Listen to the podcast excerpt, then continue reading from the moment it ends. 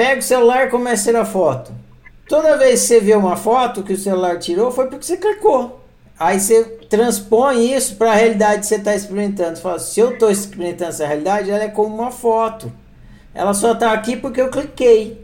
Não tem como ela estar tá aqui se eu não clicar. Aí provavelmente vai, mas eu não me vi clicando. Jamais vai ver, é impossível se ver clicando. Você não vê o arbítrio, você não vê o joystick. Mas se ela tá aqui foi porque eu cliquei. Aí você consegue entender a relação causa e efeito. Aí você entende que arbítrio é acreditar, você fala, em que que eu acreditei para essa realidade estar tá aqui? Aí você vai começar a entender. Ah, eu acreditei que era importante vir participar da conversa. Então é por isso que eu tô aqui. Olha lá a relação causa e efeito. O que eu acreditei e a realidade que estou experimentando é fruto da coisa que eu acreditei. E aí você vai fazendo isso com tudo. Por que, que eu moro. Aí, vamos pegar o exemplo da CID.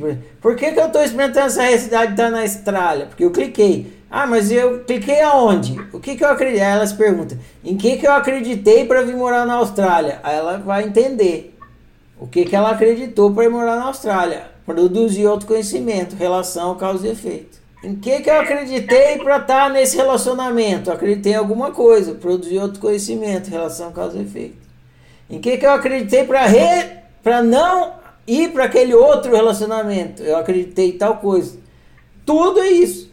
E aí você vai vivendo as suas experiências e entendendo a relação causa e efeito delas. Produzindo autoconhecimento.